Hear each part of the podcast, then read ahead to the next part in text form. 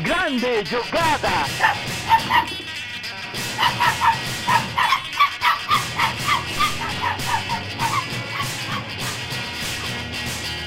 Autogol!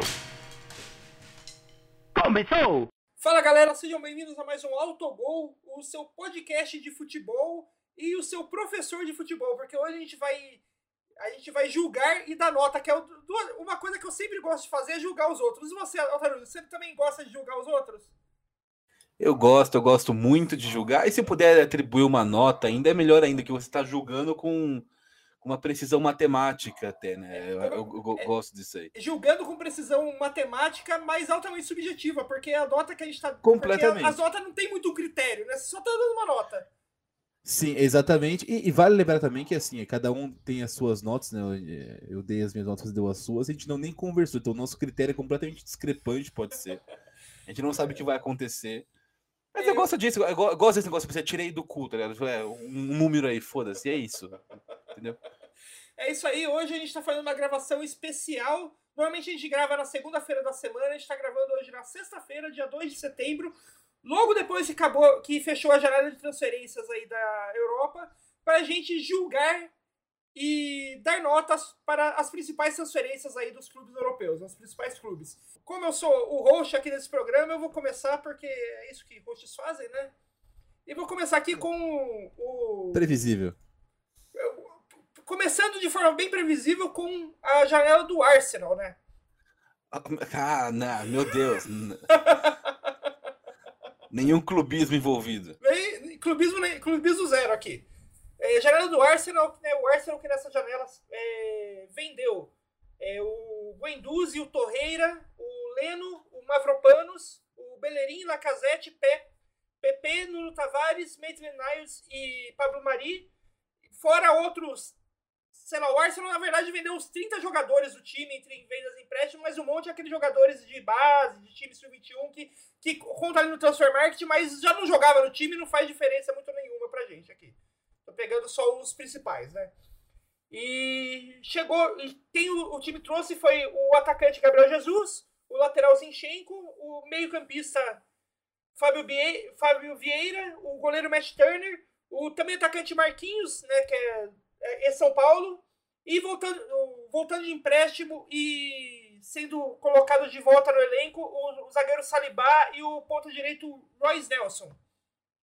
É, minha nota para essa janela de transferências do Arsenal foi uma nova, nota 9, porque eu achei que o Arsenal já, já faz em duas janelas, já são as duas últimas janelas de transferência, era que o Arsenal está fazendo um trabalho muito bom nessa transferência em, em trazer jogadores que não só compõem bem o elenco, como é, são até melhores do que os jogadores que já estavam no elenco antes.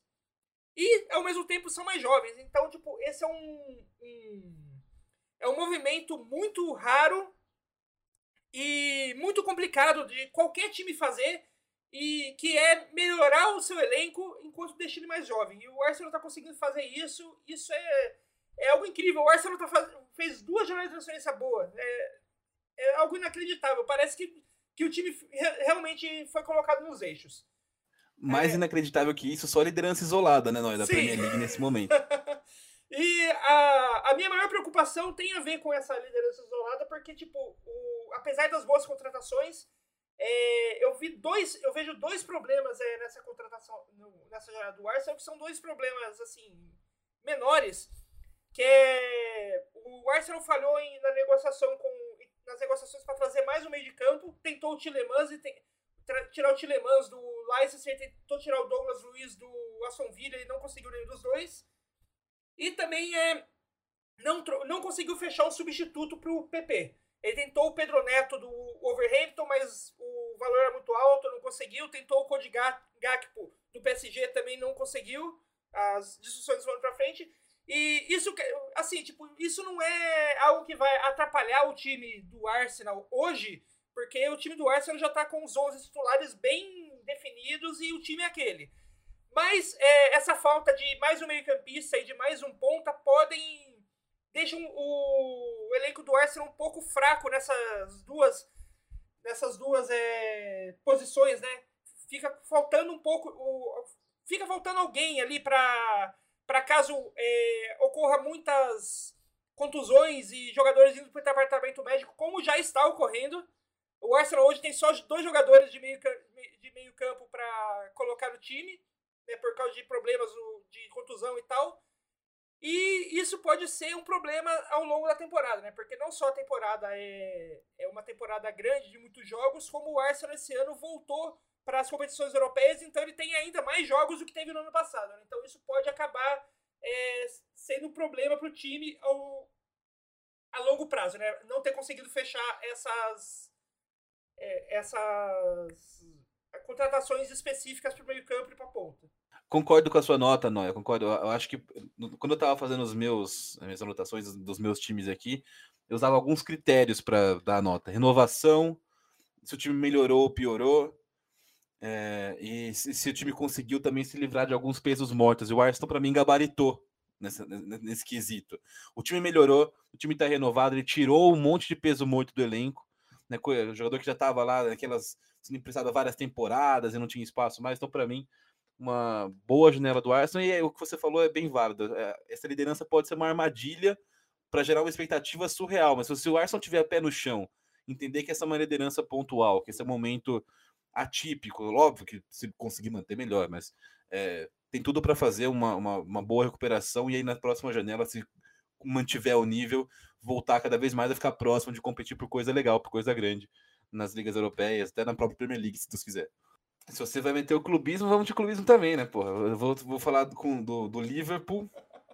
O, o Liverpool que é um time que não, não se movimenta muito né, no mercado nos últimos anos. É, tem, tem poucas transferências em, em quantidade. É, nesse ano conseguiu se livrar de algum, de vários desses, desses pesos mortos também, mas acho que entre eles os mais conhecidos que, que mais jogavam né, no time do, do Liverpool eram o Origi, o Origi foi para o Milan, o Minamino foi para o Mônaco e o Mané, para mim a grande perda do Liverpool, foi para o Bayern de Munique.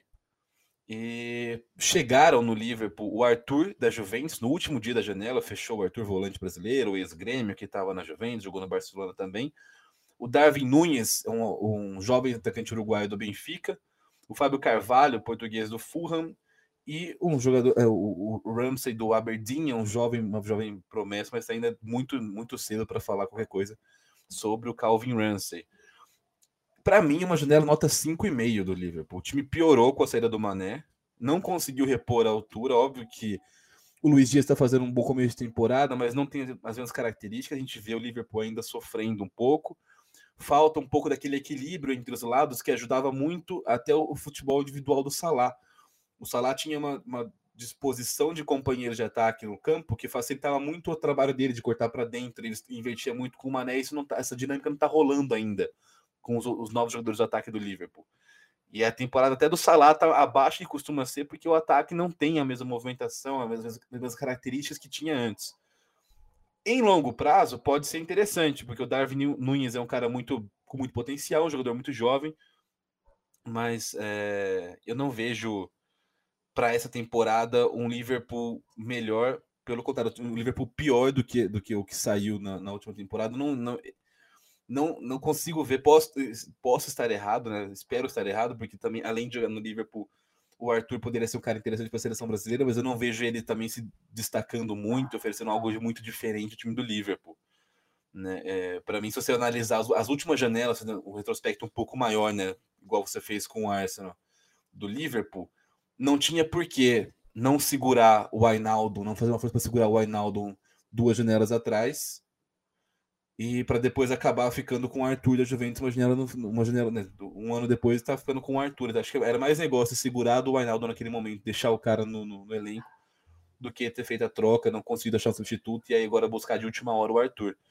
Vamos ver como é que sai o livro, mas para mim a nota 5,5, nota baixa fez ali o, é, o mínimo para passar de ano, o que só, só passou porque o Darwin Nunes é um cara com muito potencial. Talvez não seja pronto ainda para chegar, chegar chegando, chegar sendo o cara do ataque na Premier League, mas é um cara com potencial para o futuro, então por isso pelo menos passa de ano o Liverpool com esse cinquinho e meio aí, não é?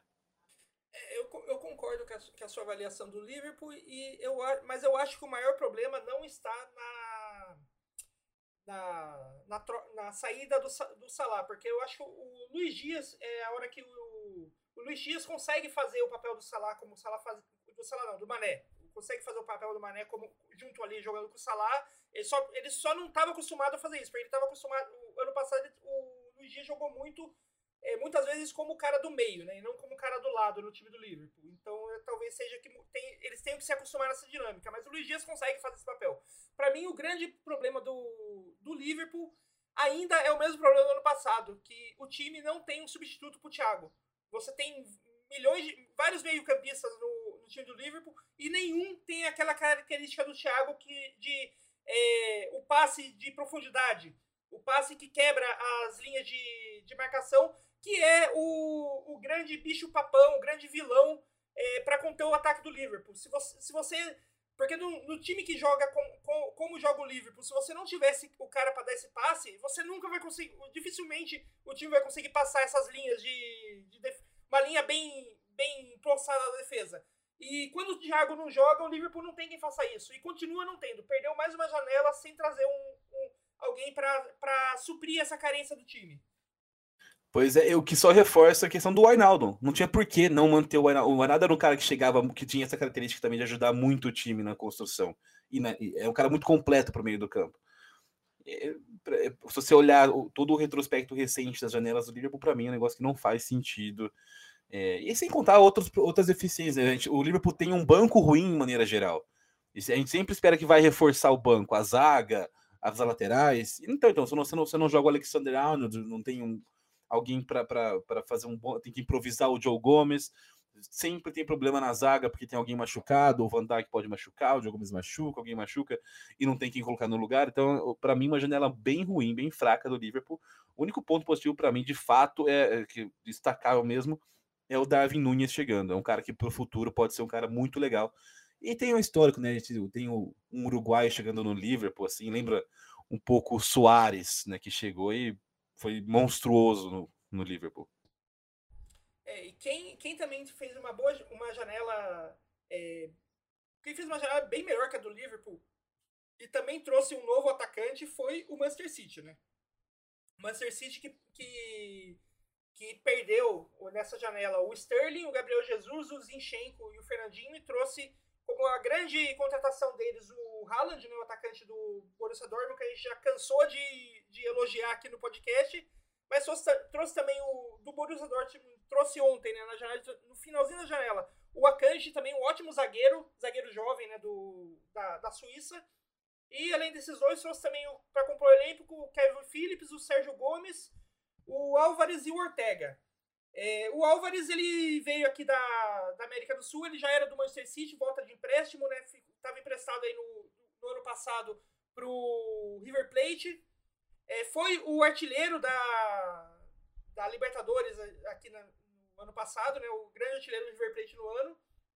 Mas o grande destaque mesmo é o Haaland, né? Tipo, é, o Haaland já chegou o quê? Fazer, é, hoje ele já tem, tipo, tem seis jogos no Manchester City, nove gols. O cara já tem mais gol do que jogo no Manchester City. Dois hat-tricks seguidos, né? E a galera tava na dúvida se o Haaland estava pronto para jogar na Premier League, né? Tipo, o Haaland, ele é, ele é, talvez tenha sido a melhor contratação de toda essa janela para os times ingleses, porque ele é o, o atacante perfeito para o esquema do City, porque ele não perde em nada é, na matéria de, de velocidade, de movimentação que o Gabriel Jesus e o Sterling davam para o ataque do City, mas ele, ele, ele coloca, dá essa velocidade de movimentação uma nova dimensão de finalização de daquele centroavante clássico, o centroavante de área, o cara que você pode cruzar na quando tá ali meio meio na dúvida do que fazer, você, você cruza a bola na área e ele arranja um, uma finalização. Como já aconteceu várias vezes no, nos últimos jogos do Manchester City ultima, ultimamente, né? E ele, o Haaland pode, apesar de ter só 20 anos, 20 anos de idade, ele pode ser o, o cara que, que tava faltando no time do, do City. Aquele cara que, quando a coisa aperta, ele vai lá e faz o, acha o gol.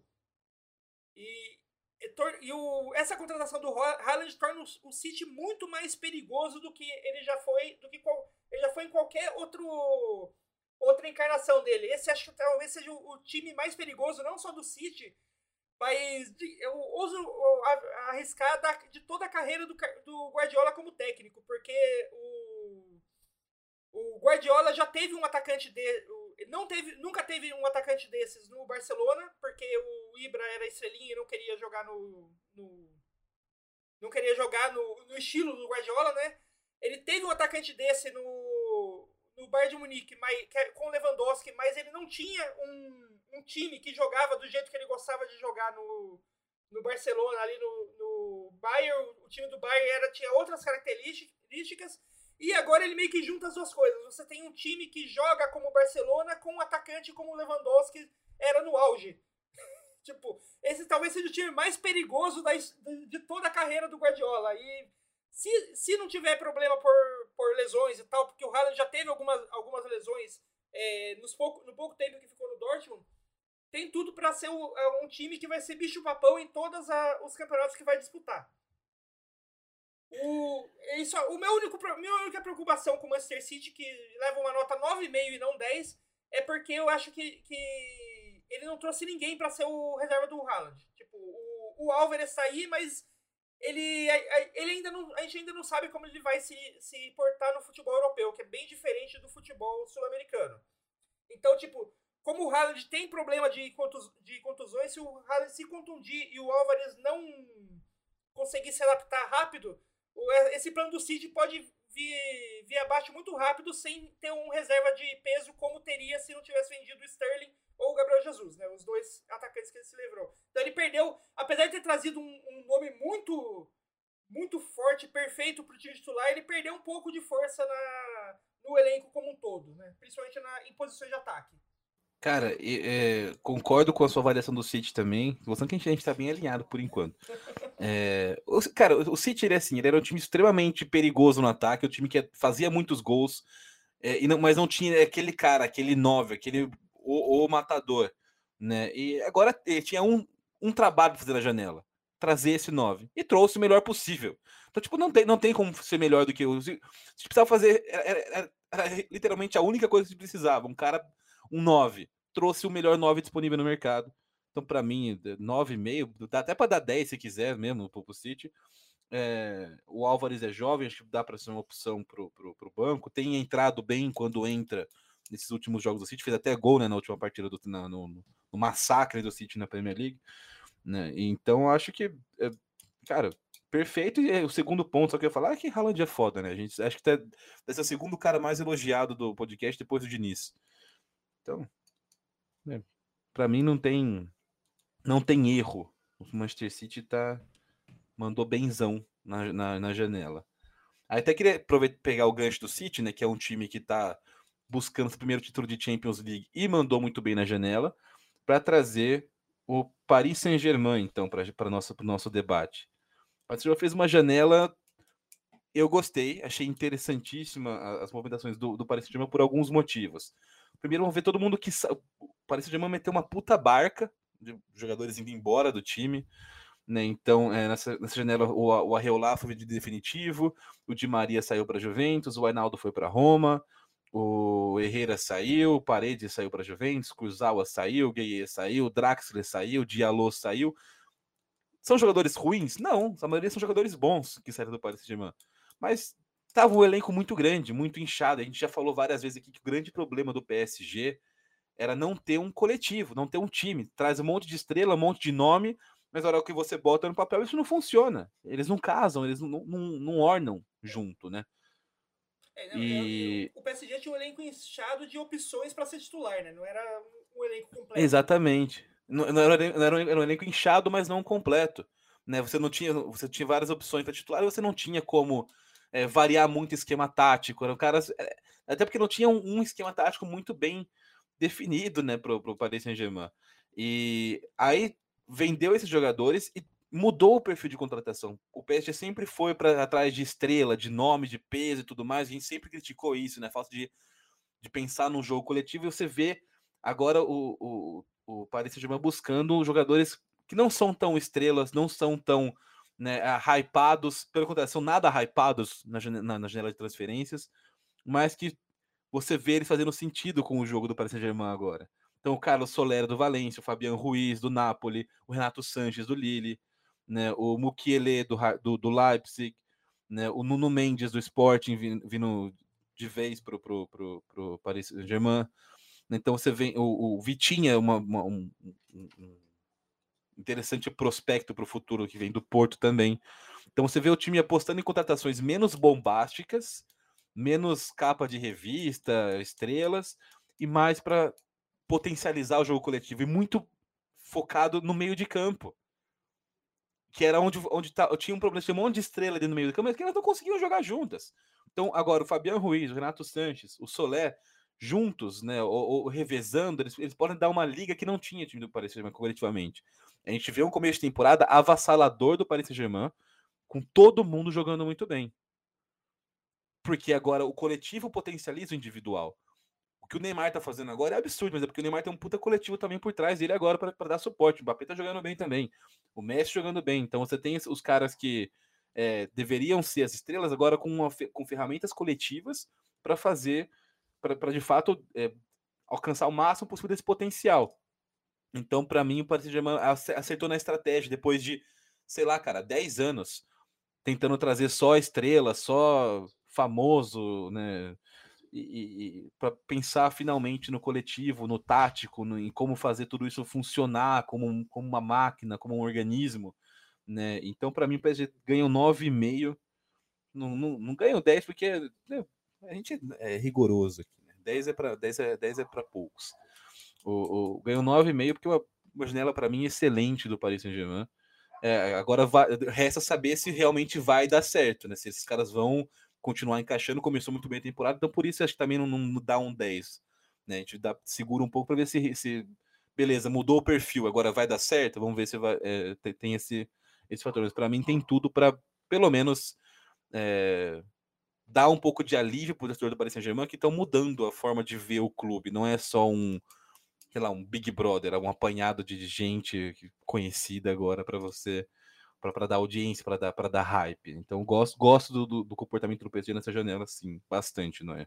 Eu também gosto do, do que o PSG fez e principalmente a contratação do Fabian Ruiz. Olha, é um, é um jogador que que tava meio. Ele, fi, ele ficava meio avulso do, do público em geral porque ele jogava no Napoli. Mas a hora que ele começar a aparecer jogando no PSG, todo mundo vai se perguntar por que, que a gente não foi, foi atrás desse cara pro nosso time. Porque ele é um meio-campista muito bom, talvez um dos melhores meio-campistas da, da, da Europa no sentido de, de completo. Ele é um meio-campista mais ou menos igual é o Modric no Real Madrid, que ele, ele é muito bom na hora de armar, de, de de armar jogada, ele tem aquele passe tipo do Thiago que quebra as linhas, mas ele também não é um zero na marcação. Ele, ele marca bem, ele é inteligente, ele fecha espaços, ele compõe bem o meio-campo, o, o meio-campo defensivo. Então, tipo, e é um cara que, assim, por, por estar no Napoli, o preço dele não era tão caro. Qualquer time podia, poderia ter comprado ele por um valor não absurdo. Pelo, pelo, pelo que ele. Pelo que ele traz ao time. E acho que muita gente vai vai assim. Depois que ele começar a, a aparecer no PSG, muita gente vai é, sentir. Vai se sentir meio. meio frustrada por não ter ido atrás dele antes.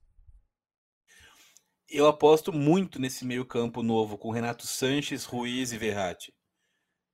Você vê pela primeira vez um meio-campo que, fa que faz sentido, que um, um complementa o outro no time do, do PSG. E se destacou o Ruiz, eu queria destacar um pouco também do Renato Sanches, que é um cara que despontou como um, uma mega promessa com 18 anos. E aí, com, quando com 20 não era o melhor meio-campista do mundo, todo mundo jogou o rótulo de fracassado, fracassou. Né? O cara tá com 25 anos, tem uma puta carreira pela frente ainda. Fez, um, um, fez uma série de boas temporadas no Lille, foi campeão francês com o Lille num, campeonato que é quase impossível bater no Paris Saint-Germain. Então eu gosto muito desse, desse é, potencial meio campo com Sanches, Ruiz e Verratti. Para mim é o Paris Saint-Germain finalmente acertando ali, entendendo como ele quer jogar antes de trazer os reforços e aí buscando as peças que melhor se encaixam nessa filosofia. O Gautier tá arrumando a casa do Paris Saint-Germain. Finalmente, demorou, mas estão conseguindo, não é? é? Quem também mudou um pouco a, a, a sua política de contratação, mas de uma forma bem, bem, é, bem assim, comendo quieto e sem, sem dar muito, sem aparecer muito, foi incrivelmente o Real Madrid, né? O Real Madrid que teve uma janela boa, que, apesar de tudo, é, perdeu o Casemiro, né? Que acho que foi a grande perda do time do Real Madrid. E também vendeu alguns jogadores que já não estavam, já não tinham espaço no elenco, né? O Borja Maioral, o Jovic e o Bale, né? Os seis atacantes, perdeu o Isco e não renovou com o Marcelo. Né? E pro, foi uma janela bem é, estranha, entre muitas aspas, do Real Madrid, porque comprou pouco, né? Trouxe só o Rudiger e o Tchouameni. E, assim, perdeu o Casemiro, perder o Casemiro é uma, é um, seria tipo um problema em, digamos assim, 99% dos times do mundo. Mas não no Real Madrid, porque o perder o Real Madrid só vai dar ainda o não ter o Casemiro no meio campo só vai dar ainda mais espaço para o Tchouameni e o Camavinga é, jogarem. E isso é importante porque o Real Madrid já tem o trio de meio campo do futuro, hoje, no time, né? Porque é, o trio de Tchouameni, Camavinga e Valverde tem literalmente as mesmas características que o trio Modric, Kroos e, e Casemiro tinha. Então, tipo, o Real Madrid ele, vai, ele conseguiu as peças perfeitas para é, renovar todo o meio-campo dele sem perder a característica, as qualidades que o meio-campo tão vitorioso do Modric, Kroos e Casemiro teve no clube. Então, tipo, o time tá fazendo uma renovação muito boa é, do Real Madrid. Não, não é só dessa janela, de várias janelas. Né? Ele, ele, o Real Madrid tá renovando bem. Tem uma mistura boa de, de, é, bom, de nomes mais. de nomes mais veteranos com, novo, com novas estrelas chegando, né? E assim, é, é, o Real Madrid está fazendo algo que é muito que é muito difícil de ver no futebol, que é um time é, renovar e não, per e não perder qualidade e continuar sendo fortíssimo candidato para todos os títulos que disputa. E, essa, e ele está conseguindo fazer essa renovação é, sem perder nada. Algo que nem o Barcelona, que tem a, a que tem a tão famosa La Masia, academia, que, que cria os, jogadores, conseguiu fazer. Então, é, por isso minha, minha nota para o Real Madrid aí é um 9,5 9,5 também apenas porque, tipo, o Marcelo é, um, é o cara que talvez é, possa significar algum problema pro Real Madrid aí no, nesse ano. Não tão Marcelo, porque ele não trouxe ninguém ali pra lateral esquerda. Só subiu o Miguel Gutierrez, que veio do Real Madrid Castilha, né? Que fez uma boa temporada na segunda divisão espanhola. Mas, né, se, se ele não evoluir do jeito que se espera, o único lateral esquerdo que o Real Madrid tem hoje é o Mendy. E o Mendy, a gente sabe que ele é um cara que vive também com problema de contusão. Então, pode ser um problema no elenco do, do Real Madrid, principalmente se ele continuar, é, como a gente espera, disputando tanto o Campeonato Espanhol quanto a Champions League esse ano. Né? Cara, o Real, o Real Madrid, é, é, concordo com a, sua, com a sua avaliação, inclusive, assim como o City, é um time que já era uma máquina, tinha poucas coisas que poderia fazer para melhorar e conseguiu melhorar o time ainda. Melhorar no sentido de, de, de buscar uma renovação, você falou, é, tinha um meio campo que era que é um dos maiores da história, para mim isso não é maior esse, esse, esse, esse trio Kroos, Casemiro e Modric, só não é melhor do que o, o Busquets, Xavi e Iniesta, mas, é, é, mas acho que a grande diferença é o Real está conseguindo, ou pelo menos tá no, parece estar tá no caminho certo para manter esses, esse nível quando esses caras pararem ou forem saindo do clube, coisa que o Barcelona não conseguiu fazer. O Barcelona não apostou nos jogadores errados para ser o novo Iniesta, para ser o novo Xavi. E vamos ver agora com, com, essa reta final de carreira também do Busquets, né? Mas o, o, o, o Real Madrid, para mim, é que é, é, é, fez o simples, fez o fácil, não foi atrás de grandes contratações. Para mim, fez um ótimo negócio com o Rudiger um cara que estava se destacando muito no Chelsea, eu acho que pode acrescentar muito para o Real Madrid. E né, uma janela assim irretocável no time que mais uma vez deve chegar para brigar por tudo que puder brigar na temporada. E já que estamos na Espanha, não é mesmo? Vamos falar do, do time que também mudou um pouco o seu perfil de contratação dos últimos anos, que é o Barcelona, mas não mudou por estratégia, mudou porque foi obrigado. Né? O Barcelona com uma gravíssima crise financeira, a gente já falou aqui antes. É um time que, se você for analisar a, a, a janela, eu. Não é nem, que, não é nem questão de não, não, não gostei. Eu vou, eu vou, eu vou até né, justificar a, a nota. Não é, não é, tipo assim, não é que eu não, não gostei da, da janela do Barcelona, que, que tem pouco dinheiro. Se você analisar a condição financeira do Barcelona, foi até mais do que, do que conseguiria pagar, o que é um problema para o futuro. Mas é, não sei, eu, eu não, não vejo muito muita lógica, não vejo uma estratégia, não, não vejo o Barcelona ciente do que quer para a vida dele ainda né? Coisa que nunca foi o problema do Barcelona. Né, do, no, na, até a era Guardiola, um pouquinho pouco tempo depois, né, os, os, primeiros aí quatro, cinco anos pós Guardiola, é um time que sabia o que queria, sabia como queria jogar, e você vê um time meio perdido. Então, para você ter uma ideia do que eu estou falando, vamos, vamos de fato né, trazer os nomes. O Barcelona trouxe o Bellerin do Arsenal, que já estava emprestado para o Bed, não estava nem jogando no Arsenal mais. O Lewandowski, o Rafinha, o Christensen e o Kessier. São negócios ruins? Não, porra. Lewandowski é um baita jogador, o Rafinha é um puta potencial. O Christensen é um bom zagueiro, fez uma temporada ok no Chelsea. O Kessier é um volante, um, um volante, não, um meio campista de muito potencial também. Mas você olha para esse, esses jogadores, olha para o que o Barcelona já tinha. Você vê, eu não, eu não, consigo ver isso encaixando. Isso sabe? pode ser que pode ser que porra, deu uma liga e o time desande, mas não, não, não entendo qual é a lógica. Como, como quer jogar o Barcelona com isso? O que ele quer fazer com, né, com, esses jogadores? É, eu não, para mim é um time que está meio perdido. Não faz uma janela ruim por nome de contratação, mas faz uma janela que para mim ainda está sem sei lá, sem muito. Tá meio que a esmo, tá trazendo uns nomes para ver se algum deles resolve. E é uma estratégia que o Barcelona tem tido já nos últimos anos, né? Em vez de planejar como tá fazendo o Real Madrid essa, essa renovação, o Barça tem trazido vários nomes, tipo assim, ah, quem der certo, deu. Quem não der, depois de alguns anos, eles dispensam ou vendem. Então, você vê o Aubameyang que chegou no, no ano passado, já tá indo embora para o Chelsea. Serginho Deste recentemente também foi contratado duas temporadas atrás, está indo embora também para o Milan. Né? O, o Titi é um cara que, que é, teve, teve uma lesão muito, muito grave e foi, foi, forçou durante a Copa do Mundo 2018, nunca mais foi mesmo depois daquela Copa do Mundo, também está também tá saindo. Né? Aí é um time que trouxe o Trincão apostando muita coisa, uma promessa portuguesa, tá voltando para o esporte já o Trincão. Né? O Lenglet vai, vai para o Tottenham, trouxe o Coutinho como um dos, um dos grandes substitutos para o Iniesta.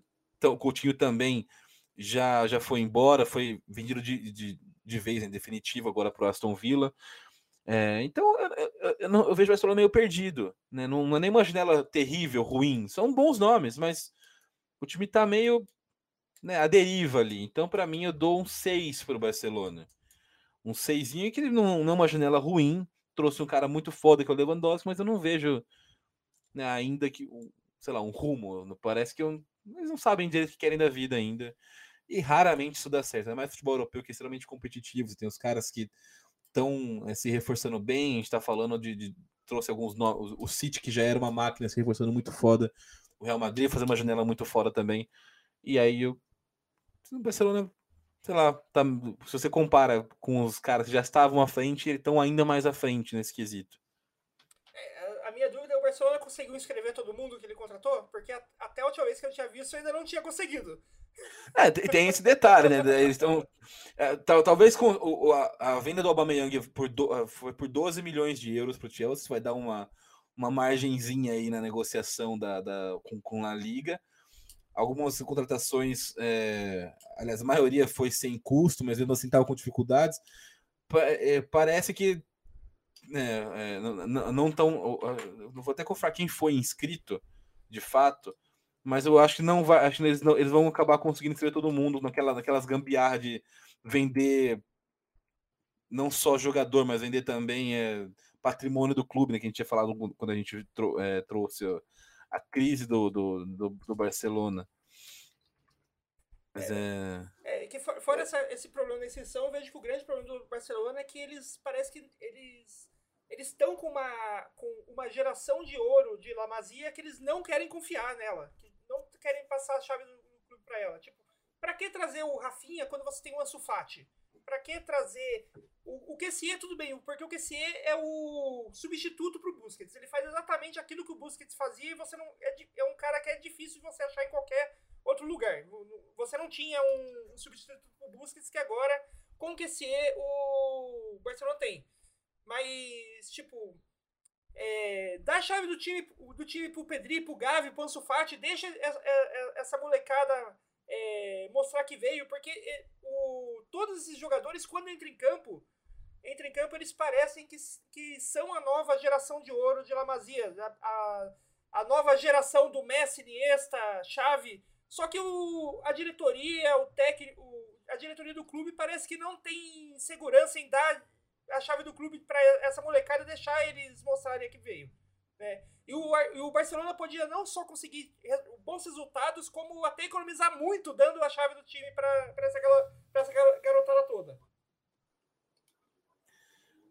Oh, não, eu tô até. Eu, eu aqui, porque on- on- ontem no Deadline Day havia uma expectativa de que o Barcelona fosse, conseguisse vender o Jordi Alba para o Milan, mas ele não aceitou o negócio. Então, com isso, ao que parece, não vão conseguir inscrever nem o Marcos Alonso nem o Condé.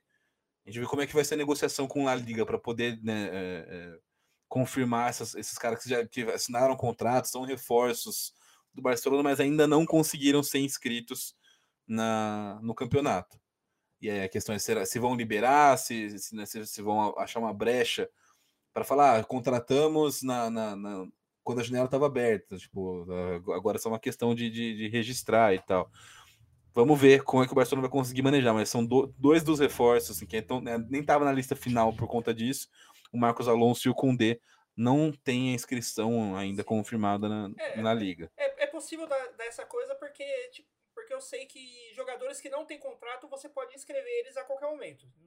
É já era só realmente para transferências. Então, se, se a transferência já foi finalizada, o que falta inscrição, isso aí é só é só o Barcelona achar o- os meios né, de conseguir levantar É, os fundos. Contratar um bom advogado, trazer um É. bom advogado e vai conseguir inscrever os jogadores.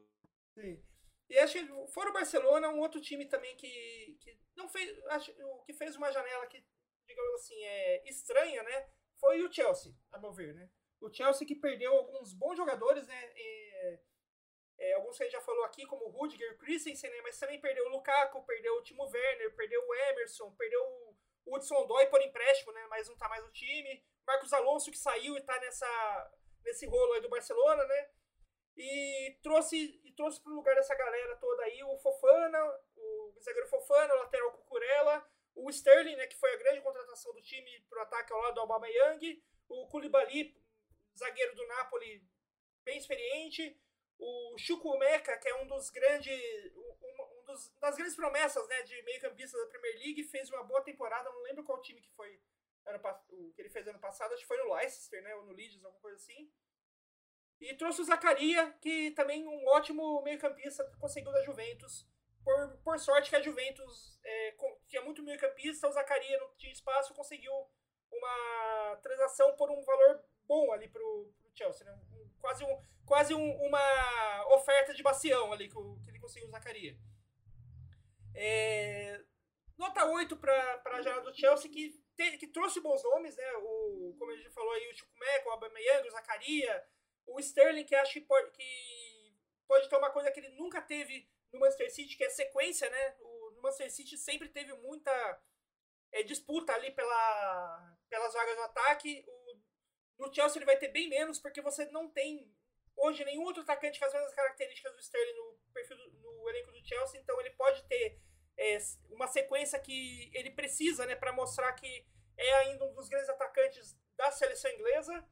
E acho que com, com o meio-campo meio campo com Zacari e Kanté, o Chelsea agora tem um, do, um dos meio-campos mais, mais físicos e habilidosos do, da Premier League. Então acho que é um, um bom.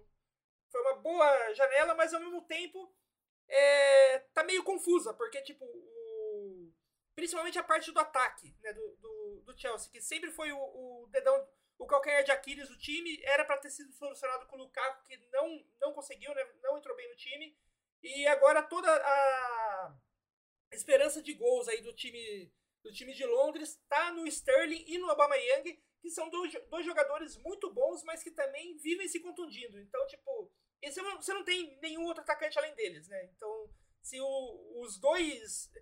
Se por algum momento os dois estiverem no departamento médico, que, considerando o histórico deles, não é difícil, pode dar, dar ruim pro, pro, pro Chelsea. Né? O Chelsea pode ter que voltar a usar é, o, o Kai Havertz como a, como a sua referência no ataque e é algo que, assim, é, o time. O Kai Havertz, como referência de ataque, ele faz o time jogar, mas ele não faz gol. Né? Ele não é um atacante que vai, faz, que vai garantir o gol no jogo, como o gol se a bola chegar nele, como é o, o Sterling, né, por exemplo.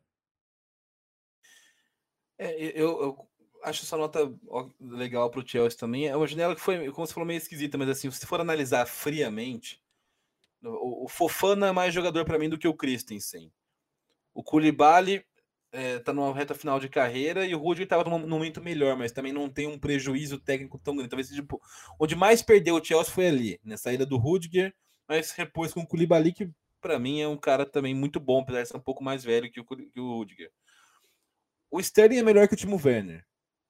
O Cucurella é mais jovem e tem mais uma curva de crescimento maior do que a do Marcos Alonso. O Aubameyang é, é para mim é mais jogador do que o Lukaku do Chelsea. Não estou falando do Lukaku na, na, vida, mas o Lukaku do Chelsea não é é horrível, né? E, e o Aubameyang para mim é mais jogador do que esse cara. Então, se você for analisar friamente, é, contando com o Zacaria no meio, são, são, são caras que eu acho que dá para dar dá, dá um leve upgrade. No, no pior das hipóteses, mantém a qualidade que para mim já é uma vitória para o Chelsea, que é, é, não tem diretor de futebol nesse momento, é um, é time que está meio com toda a questão da, da, da punição ao Abramovich, a, a, guerra da Rússia, é um time que, que, tinha um futuro muito incerto, a gente não sabia o que ia acontecer, que poderia ser desmanchado, perdeu peças importantes, como você falou, mas para mim repôs para manter ou até melhorar um pouquinho do nível se o cara se o cara for bem no Chelsea. Então eu acho que é, tá num, tá num nível parecido ao que teve na temporada passada, aqui nesse contexto é uma, é uma pequena vitória. Vai ser um pouco mais difícil garantir G4, porque tem mais competição esse ano na Premier League. Né? Não vai, não vai é, a gente até testou já o Arsenal, tá um pouco mais ativo nessa disputa, mas dá para brigar tranquilo por uma vaga aí para a próxima Champions, né? Da, o, o, acho que o, o City deve estar tá meio que garantido, e aí Arsenal, Liverpool, Tottenham e o Chelsea vão disputar as últimas três vagas. Um deles vai ficar de fora. Para mim, o United um pouco abaixo ainda. Mas eu gosto do Ten Hag, vamos ver. Aliás, vou, fazer, vou falar do United já, então. A gente já fecha o, o, o esses, times da... da, da... Vai, faltar, vai faltar o Tottenham depois, depois eu trago o Tottenham. Mas o United... United... É, é, é, uma, é uma questão para mim, eu, quando eu, acho que eu já vou até falar do critério que eu dei para o United antes, é uma questão de, de, sei lá, capacidade do United de negociar jogadores. É um time que demora muito para negociar. É um time que, é, por conta disso, acaba tipo, criando novelas que são totalmente desnecessárias e pagando um valor muito inflacionado em relação ao que ele deveria pagar nos atletas que ele contrata. Isso já é um drama do United a algumas janelas de transferência. Né? E vamos lá, saíram. Para mim, para mim, a grande vitória né, foi ser livrado do Pogba, que era um, era um cara que é complicado, porque, porra, não é um jogador terrivelmente ruim, mas é um cara que não conseguiu engrenar em todos esses anos do United, mas esporadicamente ele dava uma enganada. Então ele sempre nutria uma esperança de que o United ia começar a jogar bem, de que ele ia começar a jogar bem, ele ia liderar o United a grandes coisas, a uma, a uma reascensão, e aí ele voltava a jogar muito mal, desaparecia ou machucava. Não, e, o, e o Pogba agora a gente está descobrindo todo o drama familiar dele, que é incrível que ele tenha conseguido jogar futebol esses anos, com tudo aquilo acontecendo, acontecendo nos bastidores. Pois é, tem, tem, tem o irmão, cara, é, é, essa, essa é uma verdadeira novela, né, nem de transferência, né? Então, cara, eu, eu, o United foi para assim, fez bem em, em, em finalmente, entre aspas, se livrou do Pogba, né? Tirou outros pesos também do elenco, Lingard, o Andrés Pereira, que era um cara com salário alto, vivia sendo emprestado para jogador, para outros times, inclusive para o Flamengo recentemente. O Bailey estava lá fazia algum tempo, né? É, o Matite, que eu nem lembrava que estava no United, mas ainda estava lá ainda. É, Então você tem. E, e fez, trouxe jogadores para mim que são bons, cara. Tipo, são. É, o- o Anthony, para mim, é um cara que tem tudo para dar certo com o Ten Hag no United. O Christian Eriksen, eu não, apo- não apostava nada no Christian Eriksen, mas interessante o começo dele na- na- nessa, nessa temporada. O Martinez é um cara que eu acho é um, é um bom zagueiro. O, o, o Malásia é um lateral esquerdo também bom jogador. Mas para mim, o, o grande o grande negócio do United na temporada, e aí é um. Para mim, acho que é, o- é o que requer coragem, né? Que é você, você tem que ser ousado para fazer o que o United fez e trazer o Casimiro. É, é pagar para trazer um jogador já veterano para o seu elenco, mas o Casimiro chega para mudar o patamar do clube. Né? É, se ele conseguir jogar e, e fazer perto do que ele fazia no Real Madrid, é uma posição que era muito carente no United, é um cara que chega para mudar o United de patamar de novo. Né? É, com tempo, com trabalho, com para potencializar esses jovens que estão que tem no elenco. Tem muito jovem jogador bom com potencial não aproveitado no Manchester United.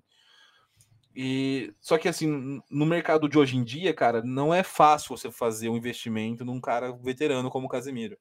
Isso é um negócio raro da gente ver. E o, o que é um pouco problemático, porque é, é aquele negócio da lógica capitalista de você tentar lucrar sempre o máximo, então você pagar menos para no futuro vender por mais, ou tipo, então você, você acabou tra transformando os jogadores, né, as boas contratações de transferência, sempre em caras muito novos.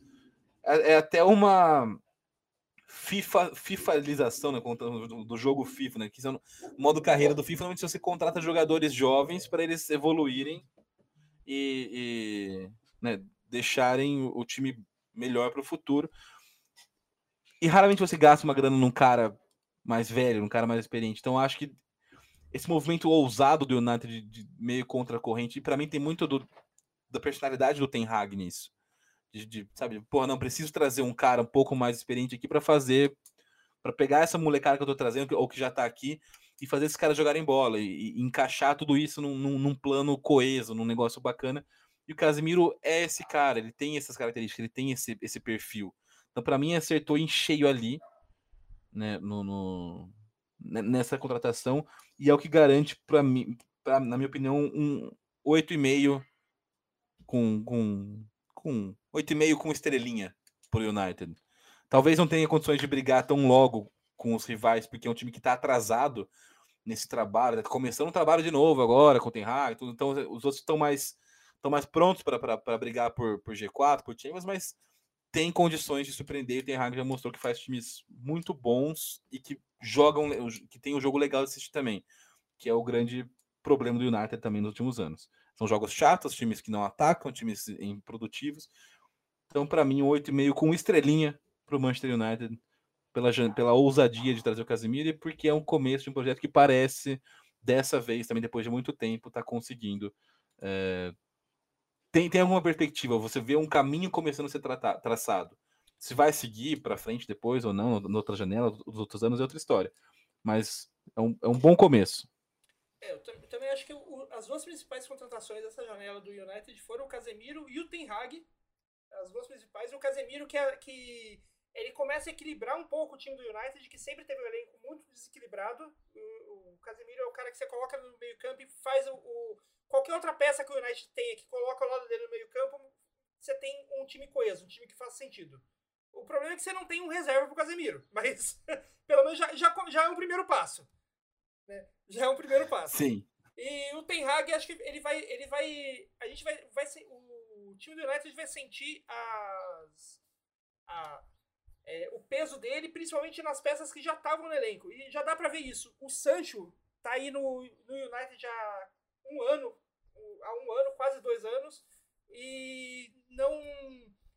É, agora que tá começando a mostrar as, que é o porque ele valeu aquele valor que, que pagaram nele quando tiraram ele do Borussia Dortmund. Porque a, o, finalmente tem um técnico que sabe como usar as características dele, que treina ele do jeito certo.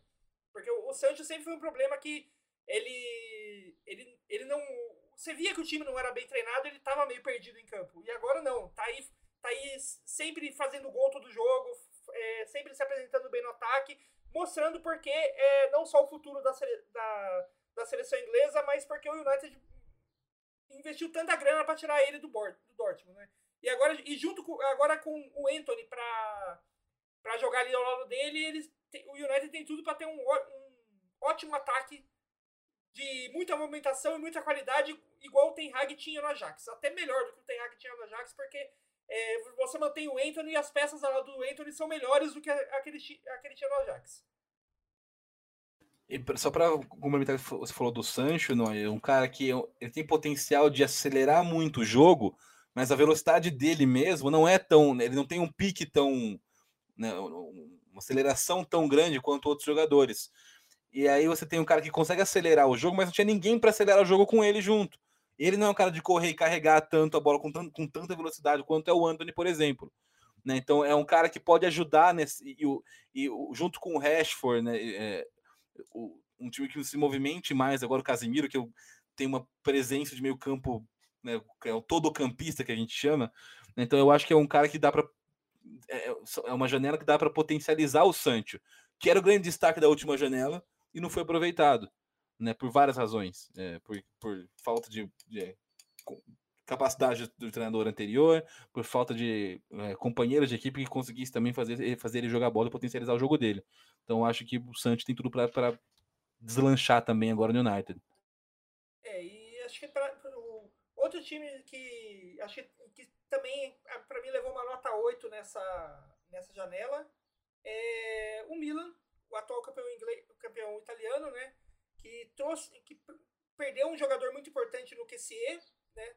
Também perdeu o Romagnoli e o Castilheiro, mas trouxe o mais importante ali foi a perda do QCE, mas trouxe alguns bons, bons, bons jogadores, né? Principalmente para ataque. Trouxe o Ketelaere e o Ogigi, né? Trouxe o Serginho Deste, lateral do Milan, trouxe o Merrick Tio para zaga para o lugar do Romagnoli. E assim, o, o Milan que ano passado tinha, tinha como grande problema o ataque, agora com o Ketelaere e o, e o Ogigi junto com, com o que ele já tem, tem um ataque bem legal, porque esses dois jogadores eles conseguem funcionar tanto é, ao lado do Rafael Leão quanto ao lado do Giroud. Então eles são jogadores que funcionam tanto junto com um centroavante de, de velocidade e movimentação, quanto com um centroavante mais de presença de área e fixo como é o Giroud. Né? Então é, tem um ataque bem. Agora o, o Milan que tinha um problema no ataque ano passado, agora tem um ataque bem. Bem versátil, né? Mas o, o problema do, do Milan mesmo, que, dá o, que, faz a, a nota 8, que apesar de ele não ter, perder, não ter perdido praticamente ninguém, ele perdeu o Kessie, que acho que era a, peça mais importante do que ele tinha no, no meio-campo do time. E o Sandro, tanto o Sandro Tonali quanto o Benasser, que, se, que seriam substitutos direto dele, ainda não mostraram é, a qualidade que. A qualidade no Milan, né? Ainda não mostraram no Milan uma qualidade que já mostraram em outros clubes. Então, se eles não conseguirem é, subir de nível, a, o QC pode fazer muita falta naquele meio campo do Milan. Eu concordo, eu, daria uma nota um pouquinho mais baixa para o Milan, né? porque eu, entre os critérios né, adotados, para mim eu não vejo o, eu vejo o Milan um pouco, saindo da janela um pouco pior do que entrou. Então, acho legal os reforços para o ataque, realmente pode dar uma, um, um, algo a mais que não tinha, mas não é, não são jogadores que falam, meu Deus, agora sim resolveu o problema. E onde você tinha o negócio tudo resolvido, que era o meio, você perdeu a sua peça principal e não repôs a altura. Então, para mim, eu, eu, vejo o Milan sai, sai mais fraco do que entrou na janela. Né? E, então, acho que, acho que eu daria entre, em, o 8 não tá exagerado, mas acho que eu, eu, seria um pouquinho mais rigoroso. Colocaria ali um 7, 7,5, sendo bem, bem legal com o Milan. Nessa mesma toada do Milan, né, é, pra, que, até um pouco pior, na minha opinião, porque também, assim como o Barcelona eu vejo um time meio perdido, eu vou trazer a Juventus. Então, a, a Juventus é um time que é, eu vejo Alegre meio que ainda se né, lutando para encontrar um caminho para trazer. E assim, para mim, a grande marcada de toca da Juventus foi com, foi com o, com o Dybala. Né, é, não fez uma, não renovou com o Dybala por motivos de dinheiro. A, a pedida do Dybala era, era alta, mas é, é, é uma perda muito importante para a Juventus e que a Juventus não conseguiu repor isso né, à, altura. Então, o, na janela, a Juventus perdeu o Arthur né, para o Liverpool, perdeu o Zaccaria para o Chelsea, perdeu o Dybala para Roma, perdeu o Delite para o Bayern de Munique. São as principais perdas da, do, do, time da Juventus nessa, nessa, nessa transferência. Trouxe Di Maria, Pogba, o Kostic, o Paredes do Paris Saint-Germain e o Milik do, do, do, do de Marseille. Além, pra, que, pra, assim, esses para mim são reforços bem, né? Tipo assim, podem dar certo. Eu, talvez o Paredes ainda possa dar um pouco mais certo, mas é um, é um eu vejo o Paredes melhor do que o Arthur para Juventus, mas também não vejo um, um cara que vai mudar o patamar da Juventus. Para mim, dois bons reforços da Juventus. Né? O, o bom reforço, o Bremer, zagueiro brasileiro, estava na Torino. E principalmente a compra em definitivo do Federico Chiesa. Para mim, isso assim, era fundamental para não ser uma tragédia na janela da Juventus. Era não perder o Chiesa, era garantir a compra em definitivo dele, que estava emprestado da Fiorentina. Conseguiram fazer pelo menos isso. É, é um time que sai meio meio igual da janela, só que com jogadores que são incógnitas. Né? Então a gente sabia pelo menos que o de bala funcionava lá na Juventus e tal. Eu não, é, como chega o Di Maria, né? Como vem o Pogba, né? Como vem o Kostic, como vem todo, todos esses jogadores para para Juventus agora? É meio incerto para mim, né? Então, e assim não é não é como se esses caras tivessem sido muito, né, vão custar muito barato para Juventus embora tenham sido transferências sem custo, a gente sabe que pô, o salário Di Maria não é um salário baixo, o salário do Pogba não é um salário baixo. Né? É, teve que desembolsar ali o 22 milhões de euros para trazer o Paredes também. Então, é, não sei se, se, se, se, a estratégia de não renovar com o Dybala por questões financeiras faz muito sentido para a Juventus e eu dou um 6 para a Juventus para essa janela. Para mim é um time que fez uma é, pode brigar porque o campeonato italiano né, é, é mais equilibrado, mas assim, não vejo Juventus com grandes perspectivas, assim, além de, de tentar garantir uma vaga na Champions nessa temporada. É, daria uma nota um pouquinho mais, alta para a Juventus, porque é, eu acho que a contratação do Kostic, principalmente, está Kostic é um, um, jogador muito subvalorizado, porque ele passou a maior parte da carreira dele no, no Eintracht Frankfurt, né, jogando num time mediano do campeonato da Bundesliga, que é um campeonato que não é muito visto por quem, por quem não é alemão. Então, tipo, ele não tem. O Kostic não tem essa. Essa. Esse, esse, essa fama toda e tal. Mas é o. Assim, eu, eu, eu gosto muito da ida da Juventus porque o Kostic é um jogador que, que eu vejo assim atualmente com as características mais próximas, ele é praticamente um, um Nedved da, da, atual, da nova geração. E o Nedved é um, é um jogador que, que, que, relembra muito a, a época de ouro da Juventus, que ganhava tudo. Então eu acho que o, o vai. A hora, na Juventus ele vai, vai ser um, um jogador. É, vai ser um jogador que, que vai finalmente ter o destaque que ele merece. Apesar de já estar tá ali é, ele tá ali no, no seu no auge para a reta final da carreira, ele tá com acho 28, 29 anos atualmente, né? 20, é 29. Não tá na reta final da carreira, mas já tá ali quase chegando ali no, na, na, faixinha, na faixinha perigosa dos 30, né? Mas acho que ele, na Juventus ele finalmente vai poder ter o, o reconhecimento que ele, que ele merecia até há mais tempo. É, eu gosto bastante do Kostic. Eu acho que eu sempre quis ver ele num time realmente com mais, né, com mais é, com mais audiência, com mais alcance, né, com mais moral para ter esse. Mas não sei se a Juventus agora é o lugar para ele, porque é um time, é um é tudo muito incerto. Pode ser, porra, que tudo encaixe e, e legal, porque não são, não são nomes ruins. Mas eu vejo um time, uma, um time meio velho, né? De Maria, o Pogba, Kostic, no, a, a Paredes, não tem uma, uma, uma renovação de fato na Juventus. E aí você apostar num, num, num trabalho que você, porra, tem não, tá, não foi legal na última temporada. Tem que evoluir e, e sei lá, não vejo. Vamos supor que leve um tempo para esses caras se, se, se firmarem e tal. Não, eles não têm tanta idade assim, tanta, tanta margem para dar certo. Eu queria, eu queria ver o Kostic num time mais pronto, num time mais, num, num time mais mais, sei lá, num Tottenham com Conte, por exemplo, apesar de, de, de eu, eu, acho que seria mais legal ele, ele no Tottenham do que o Perisic que foi pro Tottenham. Mas, mas é, sei, vamos ver, vamos ver.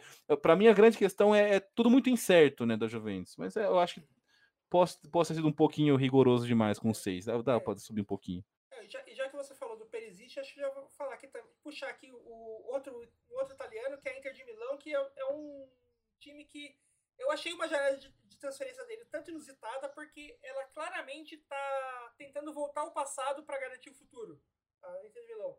Ela, ela tem perdeu, tudo para não dar certo. É, perdeu alguns jogadores, alguns jogadores é, importantes como o Perisic, o Vidal, o Alexis Sanches, que eram jogadores que não jogavam, não eram titulares, mas compunham bem o elenco, né? Estavam sempre entrando em partidas e, e tal do, da Inter, né? Trouxe é, a, os, os principais que ela, que ela trouxe, né? O Correia e o Lukaku pro ataque, o Onaná pro gol e o Mkhitaryan pro meio campo. É, claramente é uma Juventus que está tentando voltar, tentando refazer aquele time da Inter de, não, é uma Inter de Milão que está tentando refazer aquele time que foi a última Inter de Milão campeã, né? Que é a Inter de Milão com o ataque de Lukaku e Lautaro Martinez, que voltam a ser automaticamente né, um dos mais perigosos uma das duplas de ataque mais perigosas da Europa. E na falta do Christian Eriksen, o Mkhitaryan vai foi trazido para fazer esse meio-campista, né, do toque de bola para armar, né, para armar jogadas para a dupla de ataque.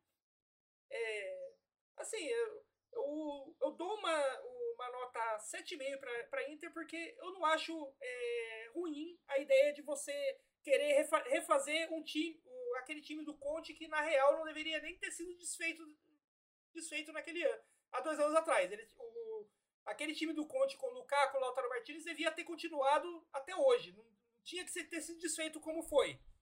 Mas por problemas é, financeiros e tal, acabou rolando. Não acho uma, uma estratégia ruim tentar refazer aquele time. Mas eu não sei se, se é, refazer esse, aquele time dois anos depois vai. vai é, é, realmente o futuro da, da Inter. Porque aquele time era o futuro da Inter há dois anos atrás. Né? Então, tentar refazer ele agora, você já, já perdeu dois anos de trabalho. É, eu, eu até abaixaria um pouco da nota da Inter. Para mim, foi uma primeira fraca. E essa primeira, primeiro que assim, o, o, o, o grande a, o grande lá, a grande peça do time do Conte era o Conte. Você não tem mais o Conte, né? E e, sim, eu não, não, sei lá, não, não acho. Sei lá, não, não vejo a Inter também repondo, repondo bem as peças que saíram. Não eram peças que. Acho que sim, eram caras que deve, deveria ter saído realmente. Tá? Chegaram no fim do ciclo. O Sanches, o Vidal, esse eu não acho que o Mictarian seja o cara né, para trazer essa renovação. Então, sei lá, eu, eu não, gostei da janela da Inter. Né? É, vamos ver como que vai sair o Lukaku lá, porque assim, para mim é, é, inegável que o Lukaku fez uma temporada espetacular naquela Inter sob o comando do Conte. Mas é um cara que não foi bem no United. E não foi bem, foi pior ainda no Chelsea. E a todo momento sempre jogou a culpa, né, responsabilidade do, de não estar tá indo bem em alguma, algum fator externo. Ah, porque o técnico não me coloca, porque eu não gosto daqui, porque eu não sei. Então, desconfia um pouco de um, de um, da capacidade do Lukaku de aprender com os erros dele, especialmente sem um cara com a moral que tem o, o Conte, né, para orientar, para comandar. Não, não, nem que eu acho o Inzaghi ruim, o, o atual treinador da, da, da Inter. Mas sei, sei lá, eu acho, acho assim como a, como a Juventus tudo muito incerto ainda, né? É um o Lukaku pode, pode ser que dê certo, pode ser, mas assim, estatisticamente falando, na carreira ele deu muito mais errado do que certo quando ele mudou de time. E quando a gente não esperava nada do Lukaku, ah, que foi quando ele foi para Inter, aí ele, ele deu uma volta por cima ali. Dessa vez eu vejo uma expectativa. Sei, às vezes é uma questão do cara não saber lidar com essa expectativa, também não sei. É, é muito né, sei lá, prospecção, muito, muita suposição. Mas eu, eu não gostei da janela que a Inter fez, não. Para mim, é... a, janela, a janela dos italianos em geral, exceção da Roma, que vai ser o meu wild card, spoiler alert. é, sessão da, da, da Roma, para mim, é, não, não, não foi legal, não, não, não traz nada de. Dá para ser melhor. Milan, Juventus e Inter. esperava um pouco mais desse trio nessa janela de transferências. É, você quer falar mais um pouco sobre a Inter, Noé? Não, só, só, só dar um spoiler de que, que você está esquecendo outro time italiano que também, assim como a Roma ficou meio de lado, mas se deu uma boa janela, que foi o Napoli. Verdade, o, o Napoli. É. Tá, então, você sentiu um. um gostei, gostei, desse spoiler, legal. É, é, assim, a gente sempre espera muito do, desse trio, né? Juventus, Milan e Inter. E, e para mim, os três foram de medíocres para baixo nessa janela.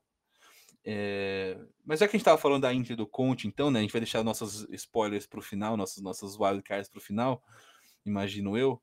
O, então vou, vou pular para o time atual do Conte, o Tottenham. Né, o, o, que é uma janela ok, discreta. Não, não, o time não melhorou muito, o time não piorou, que comparado com alguns rivais já, já é uma, uma pequena vitória. Gosto da chegada do Richarlison para fazer companhia ali para o Son e para o Harry Kane, um cara que pode ser muito útil para o Tottenham. É, fechou em definitivo o Romero, o zagueiro, o Bissumar do Brighton. Eu acho que o, o, o Perisic tem um, uma, uma chegada né, ok. Tem, acho, a, a, a, o Tottenham tem uma, uma, uma, questão com o lado esquerdo, e eu vejo até o Perisic com, com, no esquema tático do, do Conte atuando muito mais como um lateral do que como um ala. E tem uma tentativa de, até de você resolver esse problema da lateral esquerda do Tottenham, que é desde aquela temporada muito boa que o Danny Rose fez uh, quase 10 anos atrás, ninguém conseguiu fazer, inclusive o próprio Danny Rose. foi, foi terrível depois daquilo lá. Né? E... o Danny Rose teve um problema com a contusão, né? Que foi o que acabou a carreira dele. Sim. E. E, assim, tentou o Reguion, né, tentou outros jogadores né, nesse meio tempo, o Ben Davis, mas nenhum deles né, conseguiu resolver essa questão. Acho que o Perisic tem uma aposta de um cara versátil para fazer tanto a ala quanto a lateral esquerda, se necessário for. Acho que por isso que o, o Conte buscou contratação. É um cara que ele já conhecia, né? Trabalhou com, com, com o Perisic na, no futebol italiano. Então, é uma janela para mim de 7,5. Tipo, ok, fez bons negócios, não perdeu ninguém, não, não perdeu o Harry Kane e o Son, que eram os, os, caras que não podia perder. E o que trouxe pode vir a ser interessante. Então, entre o 7,5 e o 8 ali, para mim, o Tottenham.